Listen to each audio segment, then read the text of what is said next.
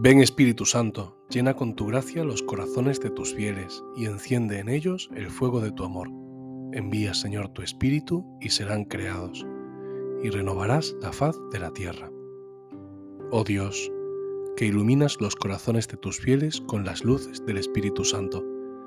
Haznos sentir según este mismo Espíritu y gozar para siempre de sus consuelos. Te lo pedimos por Jesucristo nuestro Señor. Amén. Ya hemos comenzado la cuaresma y estamos ya en el jueves después de ceniza. Ayer entramos en la cuaresma con este signo de la ceniza, entrando en un camino de conversión. El Señor nos invita a un tiempo de gracia, a un tiempo en el que realmente Él quiere hacer cosas grandes en nosotros. Nosotros dejémonos, dejémonos hacer por el Señor. Hoy el Señor, en las lecturas que durante el tiempo de Cuaresma son más ricas. Nos muestra el camino de la vida, el camino de la vida. La primera lectura, que es del libro del Deuteronomio, dice así. Moisés habló al pueblo diciendo, Mira, hoy pongo delante de ti la vida y el bien, la muerte y el mal. Pues yo te mando hoy amar al Señor tu Dios, seguir sus caminos, observar sus preceptos, mandatos y decretos, y así vivirás y crecerás, y el Señor tu Dios te bendecirá en la tierra donde vas a entrar para poseerla.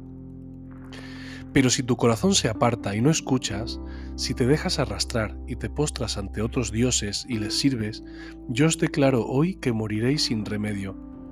No duraréis mucho en la tierra a donde tú vas a entrar para tomarla en posesión una vez pasado el Jordán.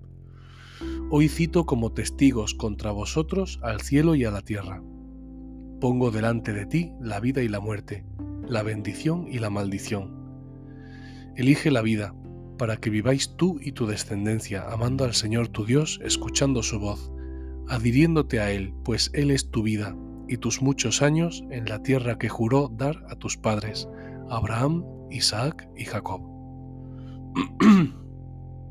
En el Salmo repetiremos en la Eucaristía, Dichoso el hombre que ha puesto su confianza en el Señor.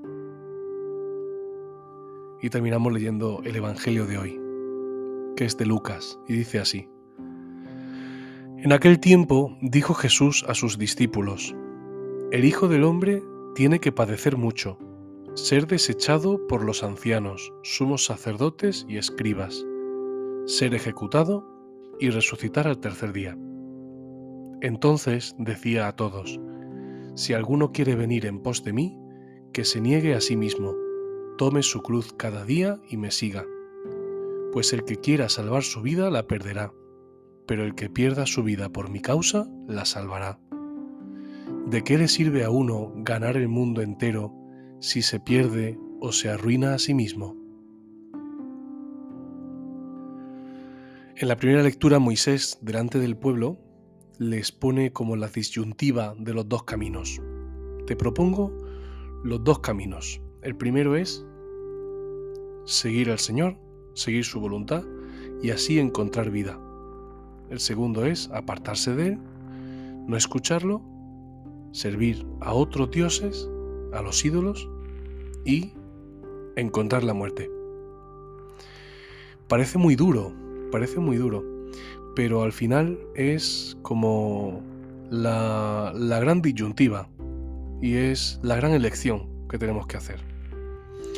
¿Quiero seguir a Dios o no quiero seguirle? Esta es la cuestión. Y al principio de la cuaresma el Señor lo deja muy claro. Y te dice, oye, ¿tú quieres seguirme de verdad o, o no? Puedes elegir. Ojo, aquí la elección es nuestra.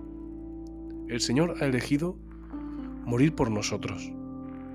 Ahora nosotros podemos elegir perfectamente no morir por él. Sin embargo, dice el Señor del Evangelio, si el grano de trigo no cae en tierra y muere, queda infecundo, pero si muere da mucho fruto, revelándonos que el enemigo nos va a intentar engañar, señalándonos que en el fondo es mejor preservar la propia vida con las cosas de este mundo, pegarnos a nuestras nadas, a nuestros vicios y a nuestras pequeñas cositas que entregarnos del todo a Jesús. Y esta es la gran mentira. Hoy el Señor, por tanto, nos pone en un disparadero al principio de la cuaresma. Me contó en una ocasión un, sacerdote que, que hace ya bastantes años, ¿no?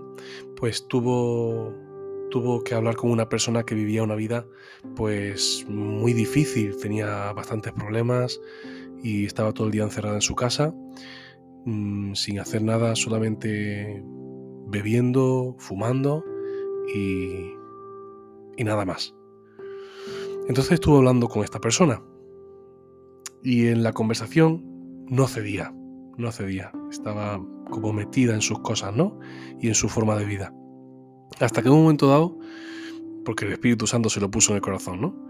Le dijo, mira, las cosas de Dios o las tomas o las dejas. Y entonces ella se volvió a él y le dijo, las tomo. Y cambió de vida. Pues hoy el Señor nos dice en, en esta lectura, las cosas de Dios o las tomas o las dejas. Pero decídete.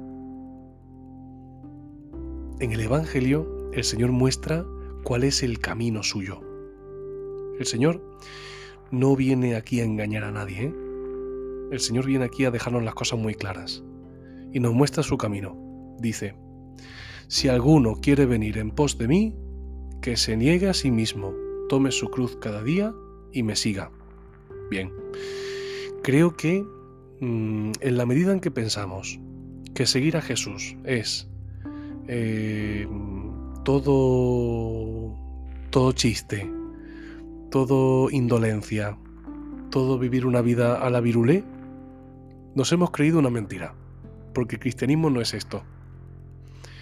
Decía Chesterton, lo parafraseo, decía Chesterton, podremos discutir en si el cristianismo es verdadero o no, pero en lo que todos estamos de acuerdo es que es difícil. Y sí, Jesucristo planta las cosas tal cual son. No engaña a nadie. Mira, el camino de seguirme es el camino de la cruz. Y lo dice. Ahora, aquí entra la paradoja divina, que es que el que quiera salvar su vida, la perderá, pero el que pierda su vida por mi causa, la salvará. Aquí está la gran paradoja, y es que las cosas de Dios van al revés que nuestras cosas mientras que nosotros buscamos cada vez más éxito, cada vez más autonomía, cada vez más... Y al final pensamos que en eso está la vida, el Señor y la vida del Señor es diferente. Porque en el Señor, en el Señor Jesús, ha habido un camino cada vez más descendente de pobreza y de ajustarse a la voluntad del Padre. Camino que le ha llevado a la muerte. Ojo, no le ha llevado a vivir un poco regular, a vivir pasando estrecheces. No, le ha llevado a la muerte, y muerte de cruz, pero misterioso. En el seno del fracaso ha aparecido resplandeciente la vida. Y aquí está la gran paradoja, el misterio pascual de Cristo, para el que nos preparamos en esta cuaresma. Cristo haciéndose cada vez más pobre, ha muerto y ha recibido la resurrección, como un don del Padre, como un beso del Padre. A nosotros hoy el Señor, al principio de la cuarema, nos dice, bien, sé perfectamente que lo que propongo no es fácil, pero que sepas que si me sigues, crees en mí, crees que yo he resucitado, me sigues por el camino de la cruz, te digo que el Padre te resucitará. Y este es el gran paso, fiarse de Cristo Jesús. La vida cambia totalmente desde el momento en que me empiezo a fiar de Cristo. Por tanto, hoy pidámosle al Señor que seamos valientes para coger su camino, también presentémosle al Señor nuestras dudas, nuestras inquietudes, diciendo al Señor, Señor, sé perfectamente cuál es el camino que tú llevas y sé a dónde dirige y me da miedo y no lo quiero y prefiero mi camino a tu camino. Pero Señor, dame la gracia de creer en ti, dame la gracia de fiarme de ti y dame la gracia de seguirte. Y así el Señor nos llevará por el Calvario a la vida, a la vida eterna. Pidamos al Espíritu Santo que nos guíe. Él fue el que llevó a Jesús al desierto para ser tentado. Vamos a pedirle a Él que sea el que nos dé vida abundante, el que nos lleve a amar y abrazar la cruz, a negarnos a nosotros mismos para que podamos decir realmente, sí, no soy yo quien vive, es Cristo quien vive en mí.